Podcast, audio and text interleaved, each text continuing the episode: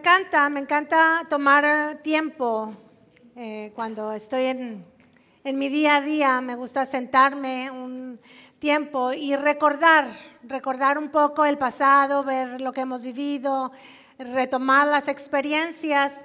Y me encanta recordar siempre la época cuando mis hijos eran bebés, cuando eran bebecitos, chiquititos, sí. Como quisiera uno que durara más ese tiempo, aunque cuando estás ahí dices tú, ya, que. Pero no, es la época muy, muy bonita. Y me encantaba porque era bien impresionante ver en ellos cómo reaccionaban cuando escuchaban la voz de su papá, desde que estaba yo embarazada.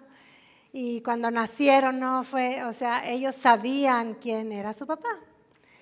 Y era impresionante que eh, ellos reaccionaban, se movían cuando estaban chiquititos y había tiempos, temporadas y momentos en los que nada, nada más que su papá los tomara en brazos y los acostaba aquí boca abajo. Todo, todo todos ellos que habían aquí por muchos meses. y cuando él los tomaba en su brazo y los detenía con firmeza y con amor, ellos se podían calmar. Y dice yo, ¿cómo le hace si yo tengo horas arrullando al niño? Pero ellos sabían y reconocían y reaccionaban cuando su papá los tomaba o les hablaba. Cuando ya estaban un poquito más grandes y, Roberto llegaba a la casa y a nosotros nos gusta llegar, si somos, bueno, yo soy un poquito gritona, me gusta llegar y decir, hey, ya llegué, hay alguien por ahí, este, alguien que venga. Y él llegaba a la casa y hablaba y los niños se paraban de lo que estuvieran haciendo, dejaban de hacer lo que estuvieran haciendo para ir a la puerta o ir a donde estuviera Roberto y pedirle los brazos y que lo cargaran y abrazar a su papá y pasar tiempo con él. ¿Alguien recuerda ese momento con sus hijos? Porque probablemente nosotros las nuestras no las recordemos.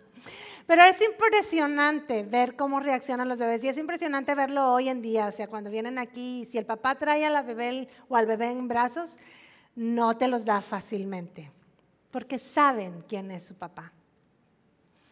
Y también me gusta mucho recordar la época aquella cuando éramos jóvenes y bellos. Ahorita no somos tan jóvenes, pero seguimos siendo bellos. Y yo senté un día a Roberto cuando estaba preparando este mensaje. Le dije, siéntate, amor, quiero hablar contigo y quiero hacerte una pregunta. Y él, muy colaborador conmigo, asustado, se sienta y dice, bueno, ándale, dime. Creía, yo creo que le iba a preguntar algo de la Biblia, una cosa de, de teoría, de historia o algo así. Pero no, yo le pregunté, a ver, amor, quiero que te acuerdes de aquella época en la que andábamos quedando y tú andabas conquistándome. Y dime cuáles son, qué recuerdos tienes de las reacciones que yo tenía cuando tú me andabas conquistando. No, pues agarró lugar. A ver. Y me dice, bueno, me acuerdo de dos cosas. Eso fue ya hace muchos años, vamos a cumplir 31 años de casados. Pero me acuerdo de dos cosas, dice. Primero, tu mirada, tu manera de verme. Eso me decía a mí que yo te gustaba. Dice, porque cuando me veías a mí cambiaban, cambiaban tus ojos, tu manera de verme cambiaba a como veías a las demás personas. Y segundo, dijo, me, me gustaba tu reacción de que querías pasar tiempo conmigo. Estabas dispuesta a pasar tiempo conmigo. Y cuando llegaba yo, le seguías a la plática y, si estaba yo ahí, eh, procuraba quedarme, ¿verdad? No, no, no, no, era, yo no era de esas de que ya me voy. Y cuando me hablaba por teléfono, dice, y cuando tú te hablaba yo por teléfono, tú tomabas la llamada y eran esos teléfonos que tenían un cordón redondo que el auricular se conectaba a un aparato que tenía un disco. si no lo conocen los muchachos de hoy en día, Este, y yo me sentaba, me sentaba literal en el piso de la recámara donde estaba el teléfono, pues a platicar, esa era nuestra única oportunidad de hablar entre semana y si me hablaba una vez entre semana, ya no tenemos que esperar hasta el fin de semana para vernos. Entonces tú me tomabas la llamada y platicábamos por largo tiempo, claro, porque yo quería pasar tiempo con él. Me dijo, esas son las dos cosas que yo recuerdo de ese tiempo, que eran mis reacciones ante su conquista. Y bueno, yo titulé mi mensaje de esta mañana Respondiendo. Porque es importante que nos demos cuenta cómo respondemos a las muestras de amor, ¿sí? a las personas que más amamos o las personas que más nos aman. ¿Cómo respondemos? Y responder es mostrar interés. ¿sí? Responder es mostrar empatía con la persona que nos está buscando. Responder es mostrar respeto, también mostrar cariño y posiblemente también es mostrar amor cuando uno responde. Y todos, todas las personas respondemos de manera natural desde que somos niños y bebés a las personas que más nos aman. ¿sí? Es, una condición natural del ser humano, por eso los bebés reaccionan cuando les hablamos, porque respondemos de manera natural a los que nos aman y respondemos también de manera natural a los que más amamos. Pero también hay ocasiones en las que respondemos intencionalmente a los que no conocemos, ¿verdad? A los que todavía no siento nada por ellos pero respondemos intencionalmente. ¿Por qué? Por educación. Porque a todos nos enseñan eso, ¿o no? Que no nos dicen, mijito, te preguntó tu nombre, contéstale. Te dijo buenos días, conteste mi hijo, buenos días. ¿Sí? Voltea a verle a la cara, véale a los ojos, está hablando con usted y estamos enseñando a los niños desde pequeños a responder. ¿Sí? Eh, pida las cosas por favor, ¿sí? dé las gracias cuando se las den aprendemos a responder a las personas por respeto, por educación, de manera intencional. Pero yo les pregunto hoy, ¿aprendemos a responderle a Dios? ¿O nos enseñan a responderle a Dios? Porque yo sé que enseñamos a los niños a hablarle a Dios y a pedirle a Dios hijito, tenemos un Dios que es muy bueno, que nos ama mucho, vamos a orar, vamos a pedirle, pídele, pídele esto, las necesidades y los involucramos en la oración familiar. Ahora, aprendemos a darle gracias a Dios y dele gracias por los alimentos. Antes de comer vamos a orar, antes de dormir vamos a dar gracias por ese día. Y enseñamos a los niños a, darle gracias a Dios, a pedirle a que Dios está aquí, te está viendo, Dios te está viendo, donde quiera que vas, te está viendo, te está viendo, sí, te está viendo. Pero no los enseñamos a responder. Eso creo yo, por eso titulé mi mensaje de hoy, respondiendo, porque tú y yo nos tenemos que hacer esa pregunta. Y tenemos que ver cómo estamos tú y yo respondiendo a Dios.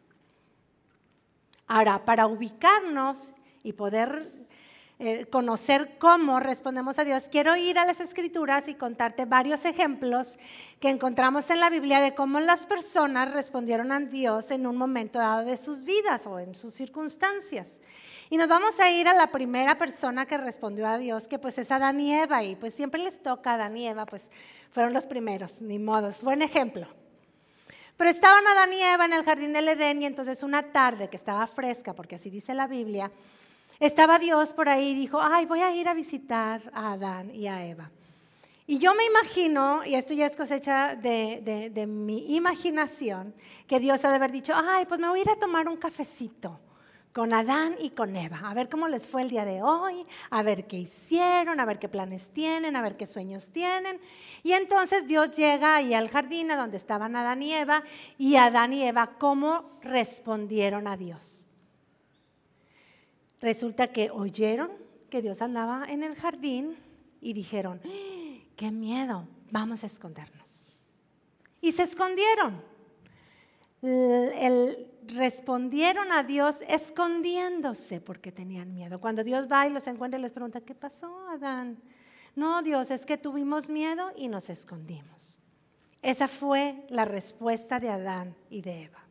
Luego, más adelante en la Biblia hay un libro que se llama Jonás, que es un profeta, es un libro chiquitito que está ahí despuesito de los Salmos, un poco después, de cuatro capítulos. Lo puedes leer en tu casa con un cafecito al lado. Pues resulta que Jonás es un hombre hebreo del pueblo de Dios y Dios lo llama como profeta. Y le dice a Jonás, Dios le dice a Jonás, Jonás, necesito que vayas a Nínive. Nínive es una ciudad pues de los enemigos de Dios, del, del, pueblo de Dios. Pero yo quiero que tú vayas a Nínive y les des un mensaje. Les digas que si no se arrepienten de sus pecados, voy a destruir la ciudad. ¿Cómo responde Jonás? Pues resulta que Jonás oye la instrucción y dice, Nínive está para allá, como si fuera la Ciudad de México, ¿sí? Más o menos está a esa distancia, según leí vas a ir a la Ciudad de México y Jonás dijo, no, mejor me voy a ir a Nuevo Laredo, luego a San Antonio y me voy hasta Dallas para esconderme lo más lejos posible de Dios. Eso hizo Jonás, se fue al lado contrario, se fue a Tarsis. Pero para llegar a Tarsis, Jonás y poder huir de la presencia de Dios tenía que tomar un barco, un crucero de aquella época. Y entonces compra su boleto, sube al barco. Eh, es una travesía larga, está bastante lejos Dice, me voy a ir a dormir un rato a mi camarote. Y se duerme. Así respondió Jonás a Dios. Huyó hacia Tarsis y se durmió en el camino. Pero luego, pues como Dios lo estaba viendo y Dios ve todo y siempre en donde quiera que estamos, entonces se vino una tormenta. Dios propició una tormenta en el mar y los, marineros, este, como ya saben, ahí tienen varias este, costumbres, echaron suertes y resulta que cayó sobre Jonás y van y lo despiertan. Oye Jonás, hay una tormenta y es por tu culpa, levántate, ¿cómo que estás dormido? Y sale Jonás y dice, sí, pues sí, es por mi culpa, es que Dios me mandó a Nínive y yo me voy para Tarsis.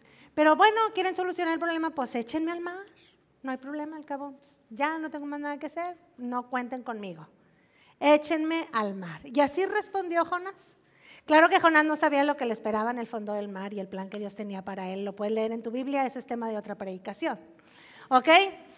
Y luego vamos a ir otro ejemplo más. En el Nuevo Testamento está Jesús en, en, los Evangelios y resulta que viene un hombre bien entusiasmado con Jesús, todo él, y le dice, Jesús, ¿qué necesito hacer? Tú dime qué necesito hacer para poder heredar el reino de los cielos.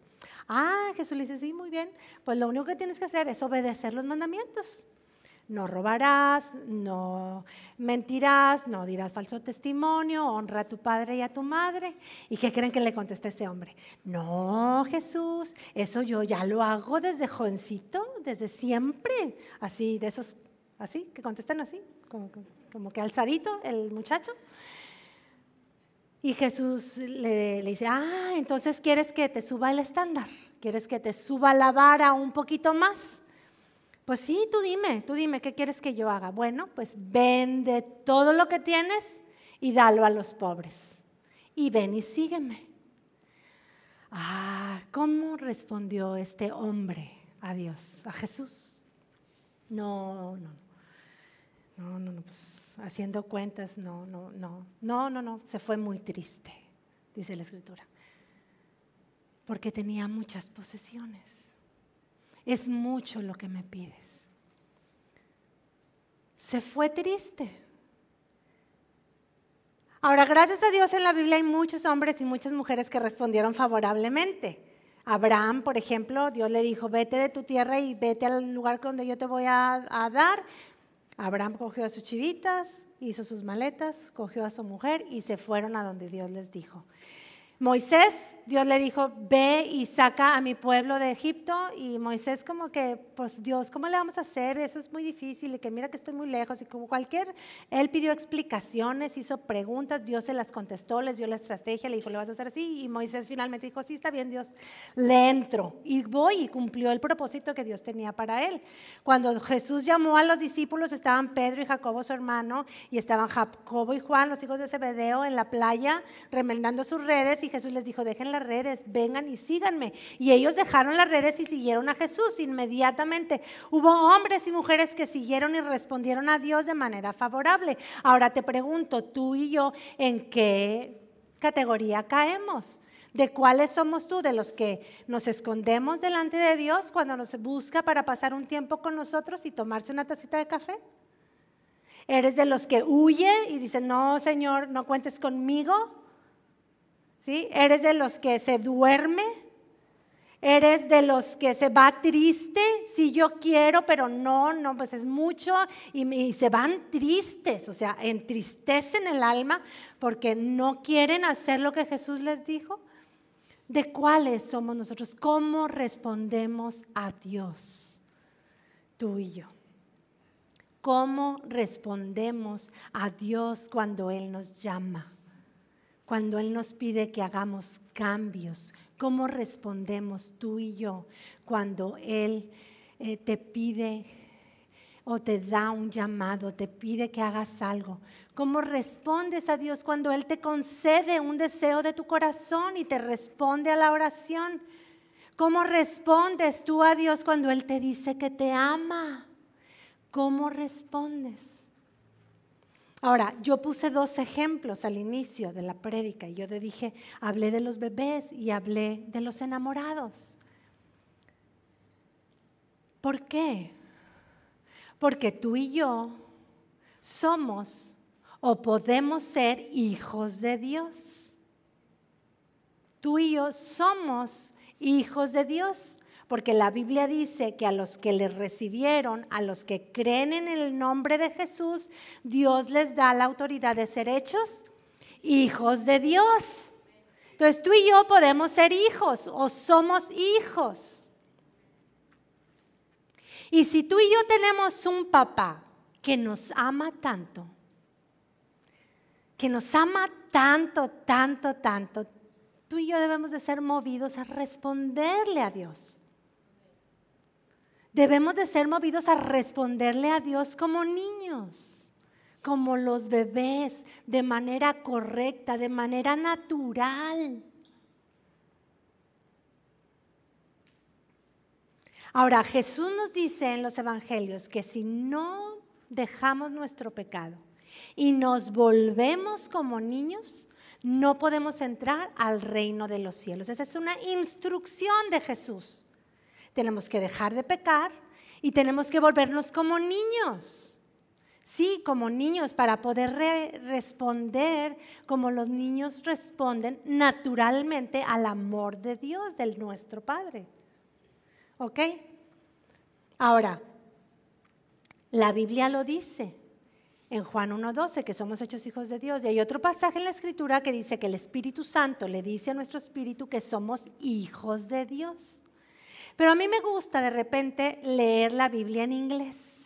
Y no porque sea bilingüe, sé poquito inglés nada más. Pero me gustan mucho las expresiones que habla en el inglés. Y en esos dos versículos dice la Biblia que en inglés que somos children of God. Children of. Somos niños y niñas Children significa hijos, niños y niñas. Somos los niños y las niñas de Dios. Dios es igual que nosotros, nos hizo su imagen. Aunque yo sí tenga hijos ya grandes, ya viejones, como decimos en la casa, de 25 y dos de 27 años, yo les digo, ellos son mis bebés. Son mis niños, es mi niña. Son míos, son mis chiquitos es mi bebé. Y los veo y todavía digo, hay gente que me ha escuchado. Sí, porque eso sentimos, ¿verdad que sí, las que son mamás? Y Dios es igual, por eso dice Children of God. Seguimos siendo niños y niñas de Dios. Entonces tú y yo debemos de responder como niños y como niñas. ¿Sí? Uy, y correr cuando papá nos habla y llega a la casa. Esos somos tú y yo. Y también puse el ejemplo de los enamorados, porque los enamorados responden a esas acciones de conquista. Ya los veré a los que todavía no tienen esas experiencias en sus vidas. Pero son cosas que no se olvidan. ¿Y sabes por qué pongo ese ejemplo? Porque la Biblia dice que la iglesia es la novia.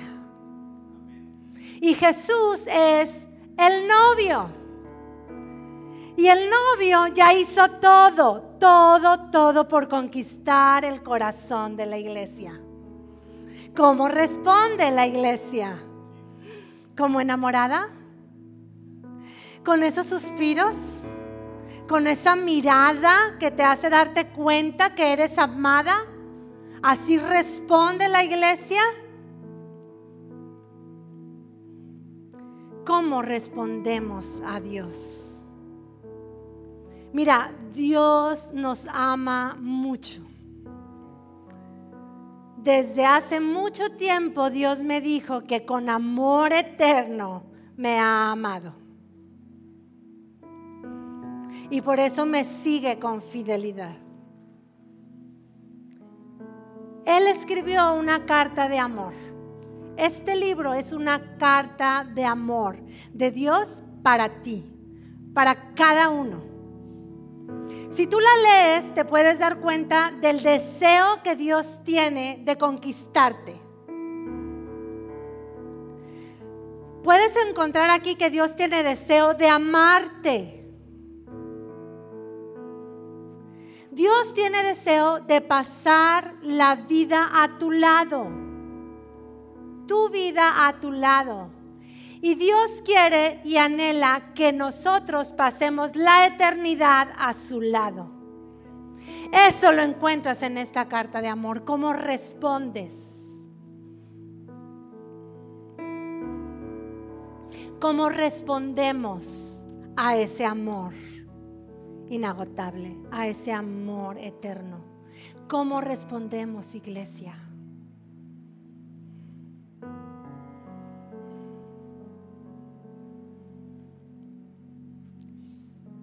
Estamos en medio del ayuno. Hoy es el día 14. Hemos estado teniendo devocionales conociendo a Dios, características de Dios. Hoy aprendimos que Dios entregó a Jesús, que dio la vida de Jesús, para que tú y yo seamos llamados justos, dice la palabra que leímos hoy. Y usamos este tiempo para conocer más a Dios y poderle responder a ese amor, pasando tiempo con Él. Y en lugar de desayunarnos, tomamos un café con Dios. Sin el café, el café no lo está dando Dios, no lo está ofreciendo Dios. Este es el café que tú y yo estamos tomando en las mañanas que estamos ayunando. Y esto es lo que Él anhela decirte y mostrarte cuánto te ama y mostrarte los planes que tiene para ti y mostrarte que te quiere comprar la mejor casa y el mejor futuro. ¿Sí? Eso nos lo dice nuestro, el que nos está conquistando. Y, uno también. Sí, yo te prometo. No, Jesús ya lo hizo. Jesús ya lo hizo, hizo ya todo por ti, por mí. ¿Cómo le respondemos tú y yo? Y quiero darte un último ejemplo porque quiero que sea bien práctico, quiero que te lo imagines y que te lo lleves eh, para que lo puedas poner en práctica. Y es que hace poquito también, preparando este mensaje, me salió un video por ahí en los, en los ratitos que estaba yo viendo el internet y este me gustó mucho porque este era en el mar y me encanta el mar, me encanta la playa, me encanta bañarme en, en las olas. Y estaba un papá sentado montado en una tabla de surf, con su hijo como de seis o siete años, chiquitito, sentado, montado en la tabla de surf atrás de su papá. Y estaban ahí con, otros eh, surfistas y esperando la ola. Y ven que la ola se va a acercar. Y entonces el niño se trepa en la espalda del papá de camachito en la espalda y abraza el cuello de su papá, se bien pescado, porque el papá está a punto de tomar la ola.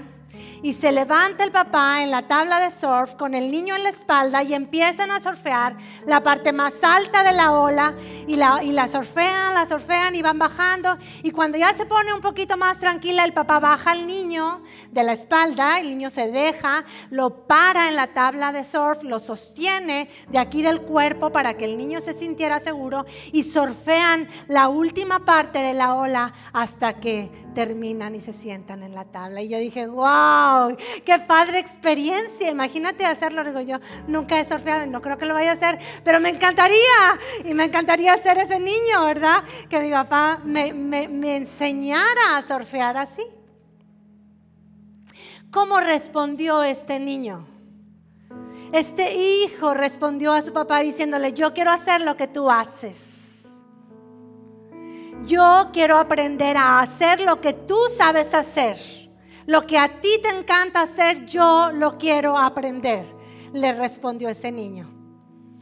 Ese niño respondió aferrándose a su papá y me encanta la canción que cantamos hoy, me aferro a ti. Y se aferró a la espalda de su papá. ¿sí? Y confió que no se iba a caer. Y cuando el papá lo llamó y le dijo, vente ahora aquí al frente porque quiero que aprendas, el niño puso toda su confianza en su papá y se dejó guiar en esa tabla de surf. Hasta que terminara la experiencia. Dijo, ¿qué me puede pasar si voy con mi papá? Claro que hay muchos niños que dicen, no, yo me espero en la playa, papi, de aquí te veo. No, no, no. Sé de los niños que se atreven y se echan a la espalda de su papá, de Dios. Y atrévete a que Dios te lleve en esa travesía que tiene para ti porque Él quiere enseñarte a que hagas lo que Él ya sabe y mejor hace, que es amar al mundo. ¿Cómo respondemos, iglesia? Cuando Dios nos habla, corramos a Él. Pongamos nuestros ojos en Jesús y veámoslo con ojos de enamorado, de esos que te arrancan un suspiro. Tu mirada me hace suspirar, cantábamos hace rato. Ve a Jesús y admira su belleza, admira su gloria, su poder, admira eh, su presencia, lo que Él ya hizo por ti. Enamórate de Dios. Levántale las manos. Y mira, es cierto que cuando adoramos, levantamos las manos en señal de rendición, diciéndole a Dios, aquí estoy, haz conmigo lo que quieras. Pero yo también me gusta imaginarme que estoy con mis manos levantadas diciéndole al Padre, Padre, álzame en tus brazos, cárgame en tus brazos. Necesito que me sientes en tu regazo. Necesito que me dejes recargarme en tu pecho. Necesito que dejes que me aferre a ti como niños chiquitos pidiéndole los brazos a papá. Respondámosle a Dios. Aprendamos y luego que de manera natural le respondamos cuando Él nos habla. Porque si no conocemos a Dios, mira, las personas que no conocen a Dios, que no conocen su carácter, que no conocen lo que Él ha hecho, que no conocen los planes que Dios tiene para las personas, esas personas por nuestra naturaleza humana, es una condición de nuestra naturaleza, piensan, no, Dios ya se olvidó de mí. Dios no está muy ocupado allá en el otro lado del mundo donde hay tantos problemas no, Dios ya, ya me abandonó, ya, ya, a mí no, no me ama. Pero Dios nos dice otra cosa en su palabra.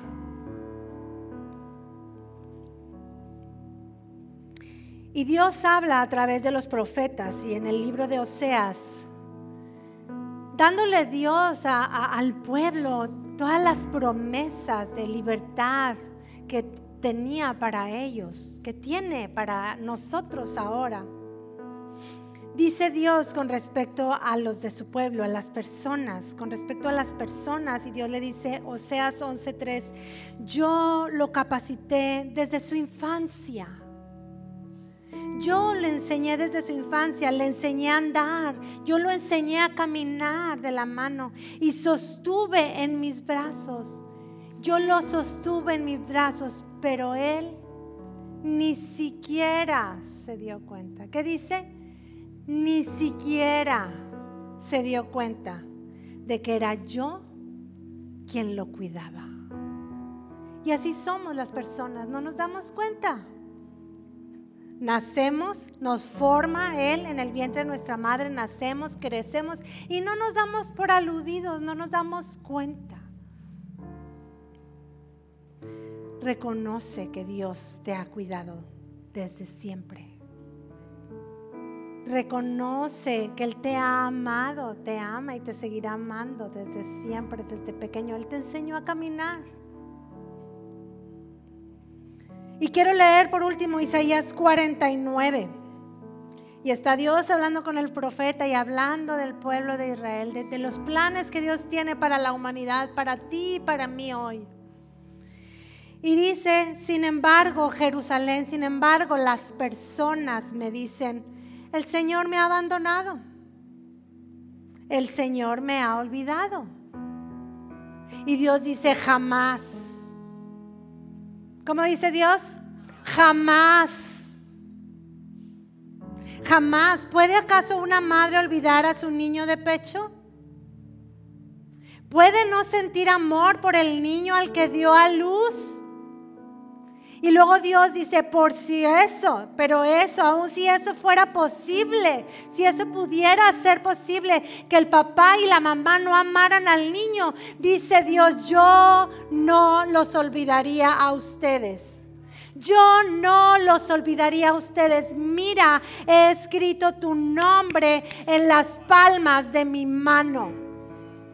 Dios dice, he escrito tu nombre en las palmas de mi mano. Y quiero que te imagines el tamaño de las manos de Dios, que tiene los nombres de todas las personas en la humanidad, porque Él no se olvida y Él ama a todas las personas.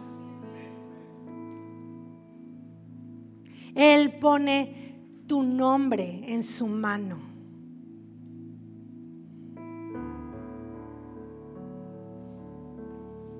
¿Lo ven?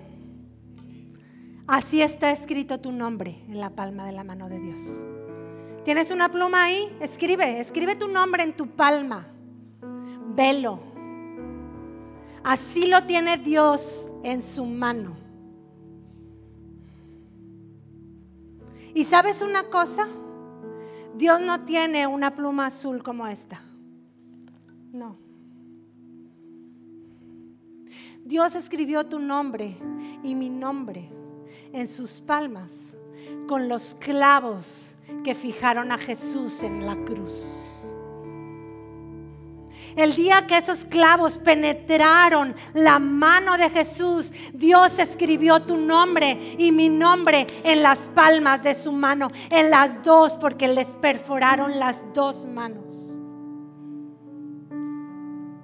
Esos clavos hablan que Dios no te ha olvidado y que Dios te ha amado desde pequeño, aunque tú no te hayas dado cuenta. Pero ya es tiempo de que le respondas, que respondas a ese amor eterno, a ese amor, tanto, tanto, tanto amor dio Dios por tu vida y por mi vida respondamos.